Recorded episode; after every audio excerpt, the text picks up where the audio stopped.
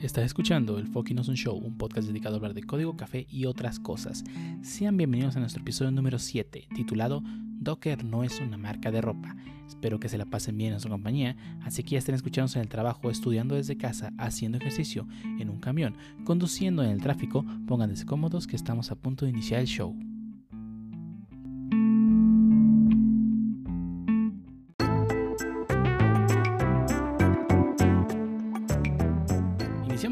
Con respecto a lo que nos ha pasado esta semana y tengo un anuncio que quiero hacer respecto a, bueno, mm, sobre los proyectos que tenemos comunitarios. Eh, iniciamos un, bueno, creo que ya había hablado de él, pero habíamos iniciado un nuevo podcast llamado Stop the Whips Podcast, un podcast dedicado a hablar de cosas de eh, whips, anime, videojuegos, internet, incluso código en ocasiones. Eh, Este podcast está disponible en Spotify, Apple Podcasts y todas las plataformas en las que el Fucking Show también está eh, publicado. Eh, le vamos a hacer un showdown en las redes sociales para que lo sigan.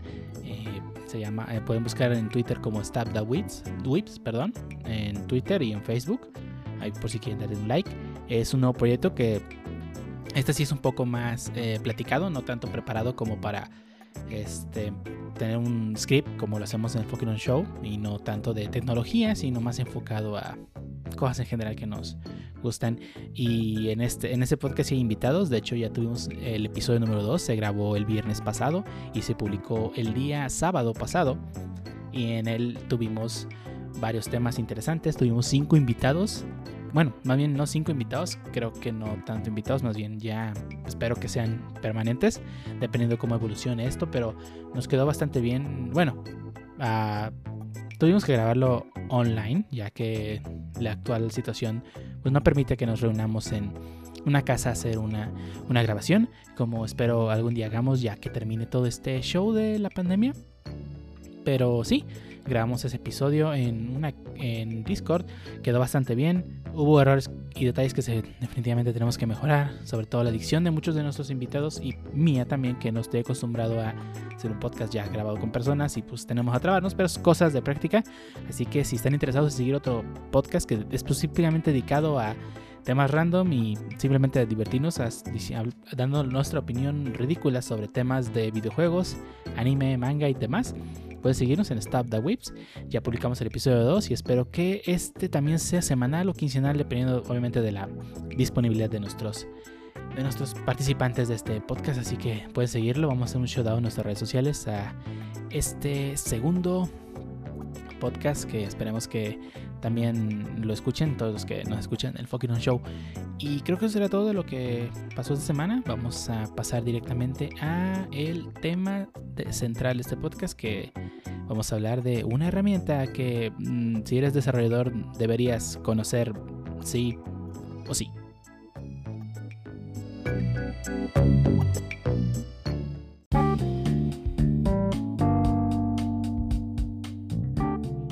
Iniciamos con el tema central de este podcast. Les recuerdo que si quieren que hablemos de un tema particular, no duden en dejarnos un mensaje en nuestras redes sociales.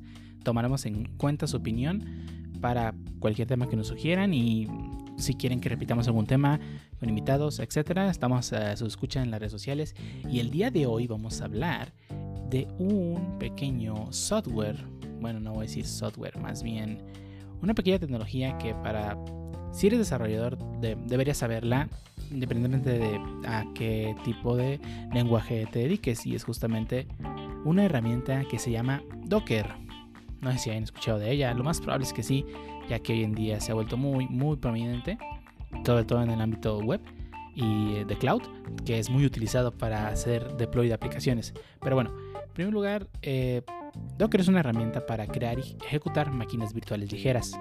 Se distribuyen en paquetes por, una regla general que contienen una pequeña distribución de Linux, aunque ya tenemos también eh, con Windows eh, todas las dependencias necesarias de su aplicación para que se ejecute. Si necesitan alguna versión especial de algún, de algún eh, por ejemplo, necesito Node, específicamente necesito Node 10, pues ahí puedo correrlo. Y el código de la aplicación, que obviamente se va, se va a ejecutar, ¿verdad? Pero bueno, eh, ¿cómo funciona Docker? Docker es una tecnología eh, que usa el kernel de Linux para las funciones de este. Eh, hay unas varias tecnologías, no las vamos a mencionar ya que son varias, pero este trata de asegurar segregar los procesos de modo que se puedan ejecutar de manera independiente. El propósito de los contenedores en esta es, es la independencia, la capacidad de ejecutar varios procesos y aplicaciones por separado para hacer un mejor uso de su infraestructura y al mismo tiempo conservar la seguridad que tendría con sistemas separados.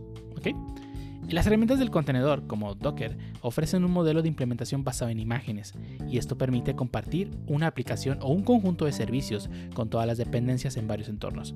Docker también automatiza la implementación de la aplicación en entorno de contenedores. Estas herramientas desarrolladas a partir de los contenedores de Linux, que son los, Linux containers, eh, lo que hace que sea muy fácil de usar y muy único, ya que otorga a los usuarios un acceso sin precedentes a las aplicaciones y la capacidad de implementar rápidamente control sobre versiones y distribución. Y eso es un, punto muy importante, lo de implementar rápidamente una capacidad de generar versiones. Ya que es muy común que tengamos una aplicación, no sé, digamos que tenemos un generador de, turnips, bueno, una aplicación que te dice cuánto va a estar tus nabos en Animal Crossing, ¿ok? Digamos que ya hago un cambio en el cual actualizo el algoritmo porque alguien con data mining descubrió algo más y lo agregamos, pero resulta que hicimos esa implementación mal. Eh, tendríamos que hacer rollback, lo cual podemos hacer con GitHub sin ningún problema. Pero en el tiempo que tardamos en deployar nuestra aplicación, sobre todo si es nube, pues va a tardar más tiempo. En cambio, si tenemos un histórico de imágenes de Docker con versiones, podemos volver a la versión anterior y simplemente ejecutarla en lugar de hacer todo el proceso de mandar los cambios, en lo que arreglamos el cambio local.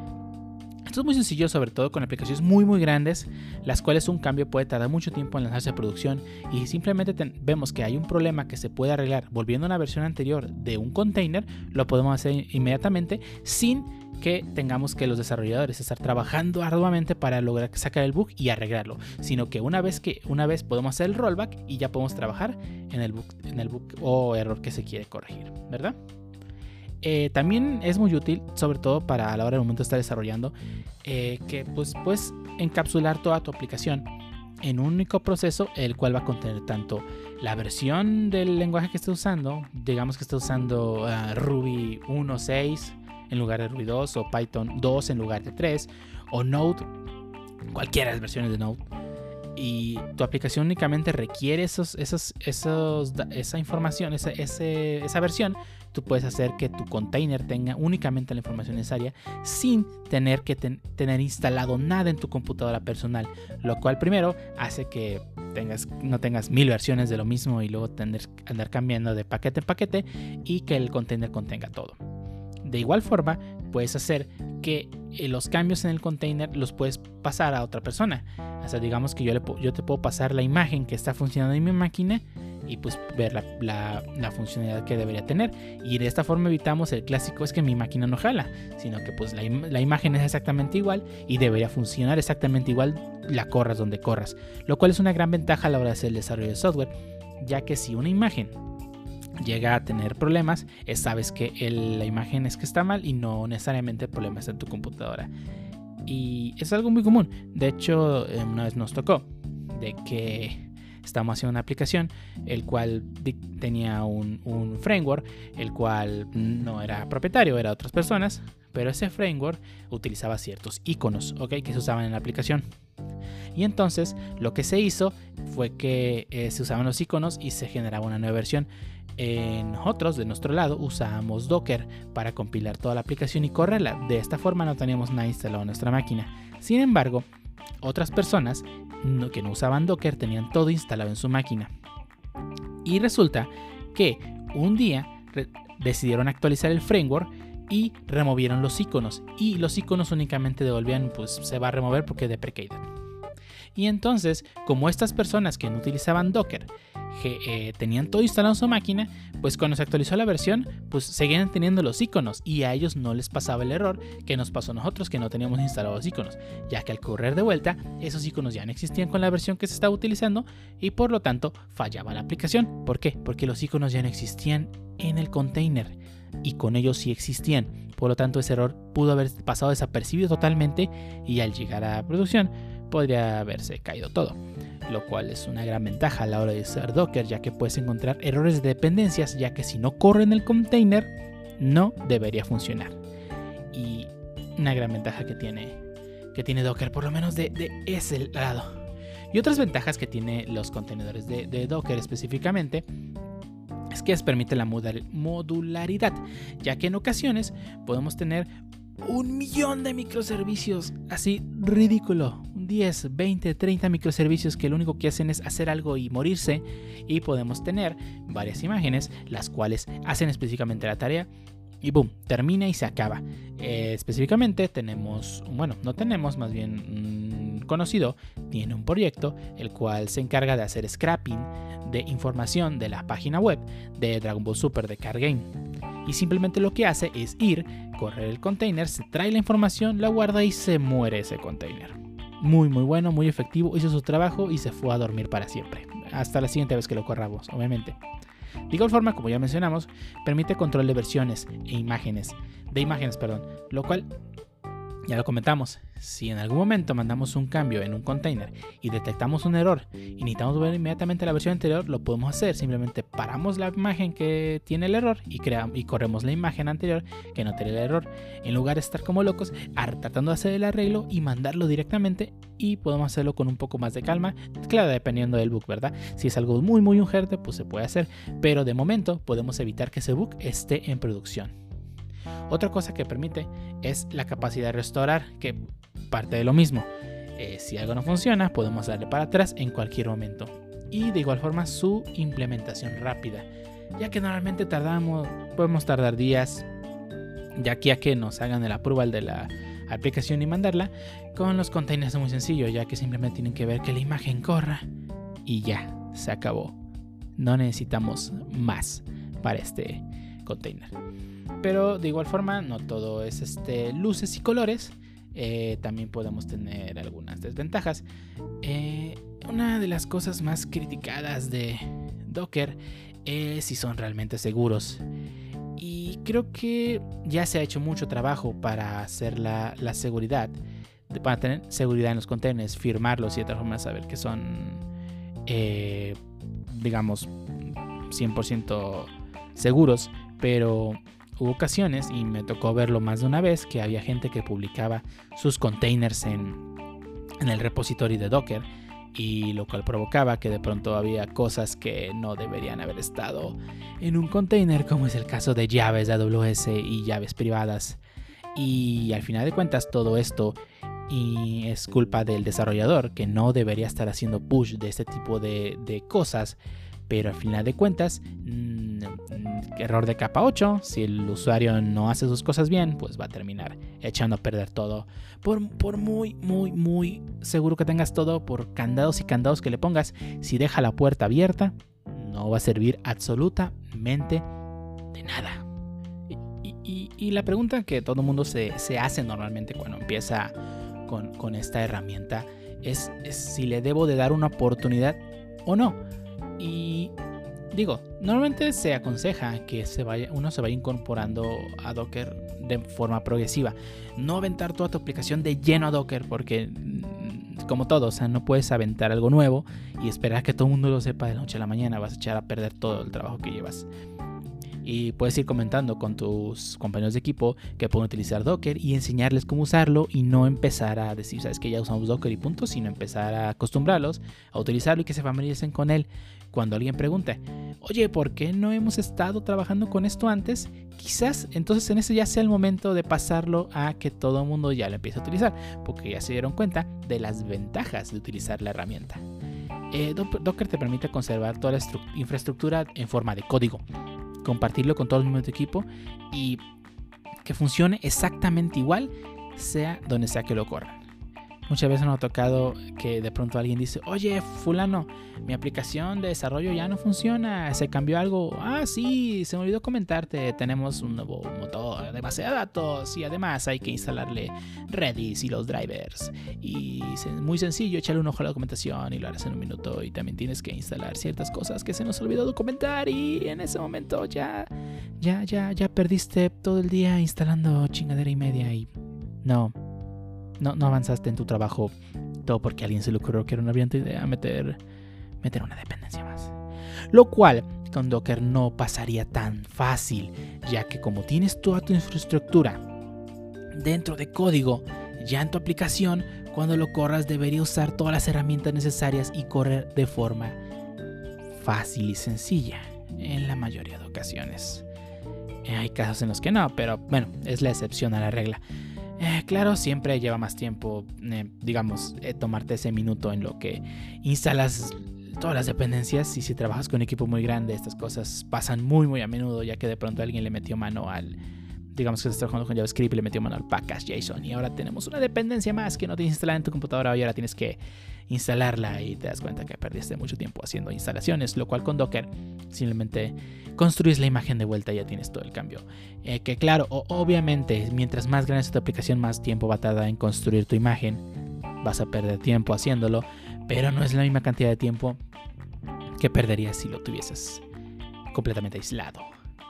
Eh, Además, el hecho de poder incorporar a un nuevo desarrollador al equipo no supondrá ningún, ningún problema, ya que en ocasiones tienes un proyecto muy muy grande, muy voluminoso, con capas y capas y capas de microservicios, UI, lo que sea, y en ocasiones llega un nuevo desarrollador al equipo que, que claro, puede tener conocimientos y ser un experto en el lenguaje que estás usando, pero tiene que llegar a aprender cómo funciona tu, software y tienes que enseñarle muchas cosas antes de poder empezar a trabajar. Lo cual que si usas Docker, pues es más sencillo tener su ambiente de desarrollo ya listo para trabajar y no pelearse levantando el ambiente, lo cual es, es muy común. Así que si tú has conocido alguna vez algún equipo o te ha tocado trabajar con algún equipo que se queja mucho de que su ambiente no está funcionando correctamente, tenlo por seguro que están haciendo las cosas muy muy mal y aléjate de ahí inmediatamente porque es, es un caos. Eh, yo, bueno, personalmente me ha tocado trabajar con, con varias tecnologías en paralelo y hemos hecho uso de versiones muy muy diferentes para diferentes servicios, como por ejemplo estar usando eh, un servicio de, de, una API que utiliza GraphQL con la versión más nueva de Node y bla bla bla. Y tenemos una UI más vieja que que, nada y está usando la versión más, más antigua que te puedes encontrar de Node, la versión 0.6 de Node. Y está usando muchas cosas viejísimas y con muchas dependencias porque ni siquiera tiene soporte para las promesas. Pero lo, con Docker puedes levantarlo inmediatamente y obviamente hacer el cambio de que no tiene ciertas cosas es, es, es, un problema, pero al fin de cuentas pasaría estés usando Docker o no, así que eso ya es cosa de código, pero te permite levantar el ambiente de desarrollo muy muy fácil. Y de igual forma puedes buscar Docker Hub, que es el repositorio donde se encuentran todas las imágenes oficiales, oficiales y conversiones de todo lo que quieras ya ya dockerizado y listo para trabajar puedes levantar tu stack de desarrollo en minutos. ¿Necesitas Redis? Está en Docker Hub. Postgres, claro. MySQL, Apache, PHP, Python, Ruby, Node.js, todo disponible. Puedes levantar tu stack de Mark, creo que es el de Omar, no me acuerdo cómo se llama. Eh, varios stacks de desarrollo e inmediatamente simplemente los agregas, los bajas y listo, ya tienes todo. Y es muy sencillo de usar. Eh, obviamente no voy a poderme explicar cómo empezar con Docker. Hay mil, un millón de lugares en internet donde puedes aprender Docker. Simplemente busca en Google cómo empezar con Docker y te vas a encontrar un millón de tutoriales. También en YouTube vas a encontrar muchos tutoriales de cómo hacerlo, así que no es un impedimento decir no sé dónde buscar. Docker es muy completo, hay mucha información, hay mucha documentación. Eh, no todo está al día, desafortunadamente, porque Docker saca muchas versiones muy, muy pronto. Pero hey, es un mundo fácil de entrar Así que si ya estás esperando, eh, más bien, si no sabes Docker, te recomiendo que lo te metas de lleno a empezar a leer sobre cómo usar Docker. Y si tu equipo ya lo usa, pues felicidades, vas por buen camino y que no les pase absolutamente nada malo a la hora de estar trabajando con Docker. Pero bueno, em, eso sería todo lo que tengo que hablar respecto a Docker, por lo menos en cuanto a por qué, qué es y cómo usarlo. Mm, les digo, he tenido muchos problemas con algunos, algunos proyectos que nos ha tocado que tienen mil y mil capas de desarrollo y tenemos que ver cómo hacer correr todo el ambiente y es un dolor de cabeza. Y una vez que tienes Docker y te permite levantar los containers donde va a estar toda la información de tu proyecto, pues es más sencillo empezar a trabajar y no estar dos días peleándote por tu, porque tu ambiente no funciona, lo cual pues es una, una cosa horrible. Pero bueno, ¿tienen algún comentario sobre Docker? ¿Han estado usando Docker en sus proyectos personales o en proyectos eh, ya empresariales?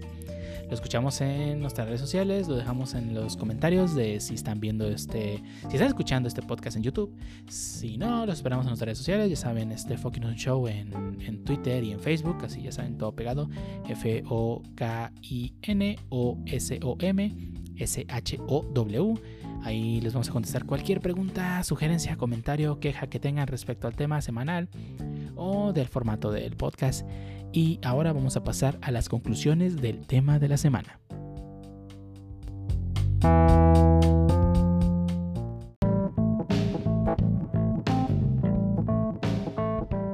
Iniciamos con las conclusiones del tema semanal, que en este caso hablamos de Docker.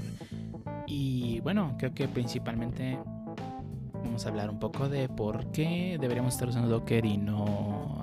Más bien, si no has usado Docker y en tu proyecto crees que puedes implementarlo, pues puedes empezar a evangelizar a tus compañeros de equipo y mostrarles las ventajas de por qué usar esta herramienta y por qué nos puede convenir. Pero bueno, primero si utilizamos Docker nos evitamos tener que descargar y almacenar gran número de librerías, puesto que podremos desarrollar cada aplicación en contenedores independientes y esta tarea reduce al mismo tiempo los residuos que se pueden haber creado durante el desarrollo y el propio desarrollo lo ejecutamos en condiciones óptimas ya que Docker nos permite trabajar en, cualquier entorno. Esto justamente para evitar que de pronto tengamos el duro lleno y no, y no sepamos quién se está comiendo todo este tamaño de esta cantidad de disco duro y que es una cosa que también, también puede pasar si generas imágenes e imágenes de Docker y creas, creas imágenes. Se te puede llenar el disco duro con muchas imágenes, pero simplemente las borras y ya tienes espacio libre. Y te recomendaría que si en caso, por lo menos en el ambiente local, no tiene caso tener muchas imágenes del mismo tipo, ya que solamente estás trabajando con un solo ambiente y en caso de que necesites regresar, pues no es tan trágico volver al pasado y simplemente construyes una versión que está funcionando. Y en, a diferencia de un servidor donde pues sí nos conviene tener un histórico de las versiones que sí están funcionando. Además, lo que nos permitirá este, ahorrar tiempo a la hora de hacer testing. Eh, simplemente abrir el contenedor es una tarea rápida, por lo tanto el tiempo que invertimos es prácticamente nada. En, eh, corremos la imagen, probamos y ya. Incluso podemos tener eh, acciones o um, algunos comandos que nos permitan que el container haga el test. Y si nos arroja una salida exit 0 quiere decir que pues la prueba ha funcionado correctamente y no tenemos que preocuparnos si el container lo hizo por nosotros.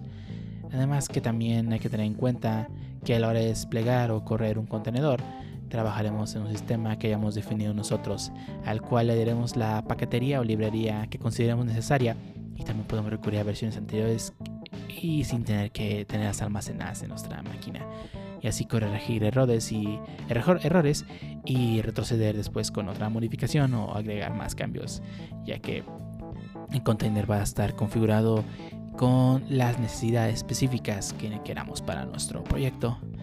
Además también podemos encontrar en, en internet multitud de contenedores ya, ya containers ya creados y por ejemplo, si necesito un container que tenga específicamente eh, SQL eh, Node versión 10 para poder utilizar Angular y demás, eh, no, no tendremos ningún problema, ya que es posible que alguien ya lo haya hecho. Si necesitan instalar Hubot con ciertas características, ya alguien lo hizo. Así que créanme que es muy sencillo encontrar información de, del container que, que les puede ayudar a solucionar la vida y que sea más fácil empezar a trabajar en un proyecto nuevo. Y otra cosa que también se puede aconsejar es que al principio se dedique un poco más de tiempo a configurar tu contenedor. Que esto igual de fútbol forma puedes decir es que eso me va a quitar mucho tiempo y no lo quiero hacer, pero estamos de acuerdo que esta tarea solamente se va a llevar a cabo al inicio de su del desarrollo Eh, más adelante tal vez necesites agregar unas cosas, pero no vas a tener que quebrarte la cabeza al hacerlo. Y simplemente ya teniendo tu configuración, la pasa a los demás miembros del equipo, construyen la imagen, la corren y no tienen que pasar por el mismo quebrador de cabeza que tú tuviste que hacer a la hora de instalar todas las versiones y todas las necesidades que puede tener tu proyecto. De igual forma, si viene alguien nuevo, no tiene que volver a hacer eso, simplemente lo corre y listo. Se volverá un trabajo de una sola vez, en lugar de que lo tengan que hacer todos, todos los miembros de tu equipo, lo cual, créanme, no, no es, no, es mucha, mucha, mucha, mucha, mucha, mucha facilidad. También vamos a listar una serie de ventajas que, bueno, creo que la comunidad está de acuerdo entre estas ventajas. La primera, como ya mencionamos anteriormente, facilita el testing, facilita esta tarea de y te quita mucho tiempo de encima. Además, como ya mencionamos, pues también ahorra mucho tiempo. A la hora de instalar software solamente tienes que hacerlo una vez.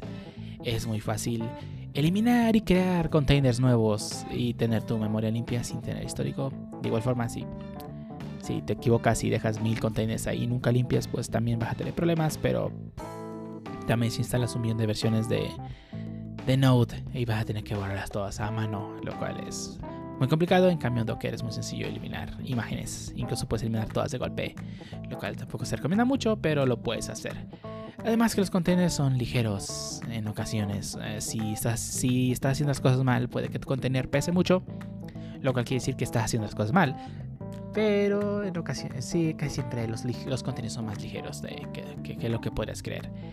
También necesitas menos espacio y no necesitas una máquina con mucho espacio en disco duro. Y creo que una de las ventajas más importantes de Docker, y creo que ni siquiera lo mencionamos en el tema central, es que Docker es open source. Se puede ir a GitHub. Si tienes algún problema, pones una issue. La comunidad está muy activa. Créanme que si tienen un problema y ponen un issue, se los van a contestar y van a solucionar su problema en menos de una hora. O espero, eso espero. Si no, pues sí, están un problema muy grave, grave. Y de igual forma, si encuentran algún error, creo que la comunidad también se puede encargar de generar la tarea de solucionar ese bug. Y en una release futuro de Docker, posiblemente ese error ya esté completamente solucionado. También nos proporciona un poco de autonomía a partir de que cada contenedor tenemos todo lo necesario para ejecutar la aplicación sin tener que hacer instalaciones extra, como ya mencionamos anteriormente. Eh, las imágenes Docker de igual forma nos pueden servir para tener un histórico de versiones y poder ver cómo se veía antes y cómo se ve ahora la aplicación y sin necesidad de tener un gran histórico esperando que meter los cambios necesarios para poder hacer ese cambio simplemente nos corremos el container con la versión anterior y con eso tenemos una, una forma de ver por qué, por qué nuestra aplicación se ve diferente o qué ha cambiado de una versión a otra. Y ya comentamos que existe el repositorio de Docker, donde tenemos un banco de imágenes oficiales, donde todos y cada uno de las empresas que tienen un software para desarrollo, pues los tienen ahí. Está Node, está Postgres, MySQL, Apache, todo el mundo tiene su imagen oficial y ya está lista para funcionar sin ningún problema. Y también tenemos la facilidad de compartir nuestras aplicaciones en diferentes ordenadores entonces podemos pasar la imagen a nuestro compañero y que corra la aplicación, corra el container y tenga la aplicación en vivo. O simplemente puedo construirla con el Docker file y listo, ya está hablando la aplicación sin ningún problema. Y además que esto de igual forma acelera el proceso de mantenimiento y desarrollo gracias a la facilidad de generar mil copias. Y así todo nuestro equipo tiene toda la, la misma versión del proyecto al día y no hay, no hay variaciones en cuanto al en cuanto al desarrollo y se ejecuta sin variaciones, como ya comentamos, sin importar el equipo en el que se corra. Eh, obviamente, si mi equipo es una tostadora y mi proyecto es una aplicación web que traga memoria como si no hubiese un mañana, entonces tu aplicación pues no va a servir, ¿verdad? Pero si tienes una máquina decente y le pasa el container y lo corre, debería correr exactamente igual que en la máquina en la que se desarrolló. Y además que si tienes este cliente, si le estás haciendo un, demo, pues puedes tener un container con una versión estable y esperando de que los demogods te, te beneficien y te vean y te bendigan y no, no explote todo. y es crea un ambiente de entorno seguro y sin variaciones de tal forma de que tu proyecto se vea como fue desarrollado y como se espero que pues, se viera, ¿verdad? A la hora de, ser, de trabajar. Pero bueno, son unas ventajas que tiene utilizar Docker. Así que si tu equipo ya está utilizando Docker, felicidades, estás en buen camino. Por lo menos hasta que salga otra herramienta que haga más fácil el trabajo de los desarrolladores. Y si tu equipo no está utilizando Docker, pues es hora de que vayas a internet, busques información respecto a cómo utilizarlo, cómo implementar Docker en tu proyecto y empezar a trabajar poco a poco, poco a poco, necesitas aprender, empezar a mostrar a tus compañeros cómo funciona Docker y explicarles los beneficios. Y en el momento que tu equipo diga, oh, esta herramienta nos puede servir mucho, sabrás que habrás logrado tu trabajo y felicidades, ya estás del el otro lado. Pero bueno, eso es hasta ahí, hasta las conclusiones de Docker, del tema. Eh, si has usado Docker, dinos en los comentarios y cómo te ha ayudado. Eh, si has tenido una historia graciosa o qué te pasado con Docker o si tu equipo no lo usa, por qué no lo usa y qué dolores de cabeza tienes, pues lo escuchamos en nuestras redes sociales. Cualquier comentario que tengan, lo escuchamos. Ya saben, pueden dejarnos un mensaje en Twitter o en Facebook. Pueden usar con nuestro usuario que es el Fucking Show, todo pegado, Fucking un Show. Y igual forma, en, si están bien escuchando este podcast en YouTube, pueden dejarnos un comentario ahí. Y sin más dilación, pasamos a la última sección de este podcast.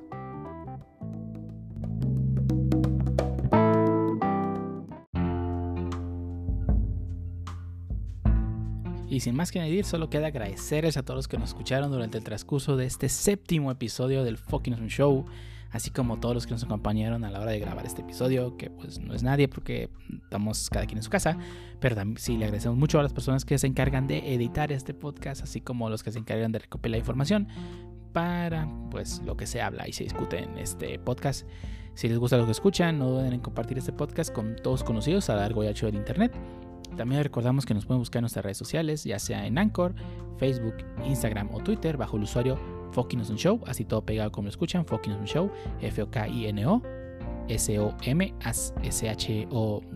Sí, me trabo un poco, pero hace rato que no lo decía. Eh, además, ahí nuestras redes sociales contestaremos cualquier pregunta, comentario, sugerencia que tengan respecto al podcast, tanto los temas que tocamos en este como del formato que manejamos. Además que cualquier, cualquier sugerencia que tengan será tomada en cuenta para futuros episodios. Y necesito grabar eso y eh, agregarlo al final del episodio para no tener que estarlo grabando cada, cada ocasión. Además, también le recordamos que este podcast está disponible en Spotify, iTunes, iBox y YouTube Así como también creo que en Google Podcast también estamos disponibles. Así que ya sea el, celular que tengan la versión, ya sea en Android o iTunes, pueden escucharnos en tanto Apple Podcast como en Google Podcast. Así como si tienen la aplicación de iBox pueden escucharnos ahí. Si tienen YouTube pueden ver el podcast en, escuchar el podcast en YouTube. Y si tienen Spotify pues ahí nos pueden escuchar. Recuerden darnos seguir, dejarnos una estrellita, un comentario, cualquier cosa nos ayuda a crecer más en las plataformas y pues si les gusta el contenido pues compártalos con sus allegados. Y eso sería todo por este séptimo episodio. Le, también, bueno, como comenté eh, al inicio del podcast, tenemos un nuevo podcast eh, llamado Stop the Whips Podcast, un podcast dedicado a hablar de juegos, anime, internet, cultura geek, cultura pop, cultura de internet. Eh, hablamos de varios temas, un formato de podcast un poco más relajado. Cada quien habla a su manera y no tenemos un guion muy muy estricto. Eh, grabamos el segundo episodio el viernes pasado, así que si quieren escuchar otra cosa, además de este show, pues pueden pasarse en Stop the Whips, disponible en Spotify, iTunes, Google Podcasts Todavía no está disponible en YouTube, pero creo que eso lo van a estar trabajando esta semana. Así que ahí nos pueden buscar. De igual forma, no deben seguirlo en, las redes sociales, Stop the Whips. Pueden buscarlo en Facebook y en YouTube, perdón, en Twitter también. Así que si, bueno, eso sería todo por este séptimo episodio. Así que nosotros nos despedimos, los veremos en el futuro. Cuídense por favor, lávense las manos, no salgan de su casa, a menos que sea para trabajar. Y los vemos en el futuro. Bye.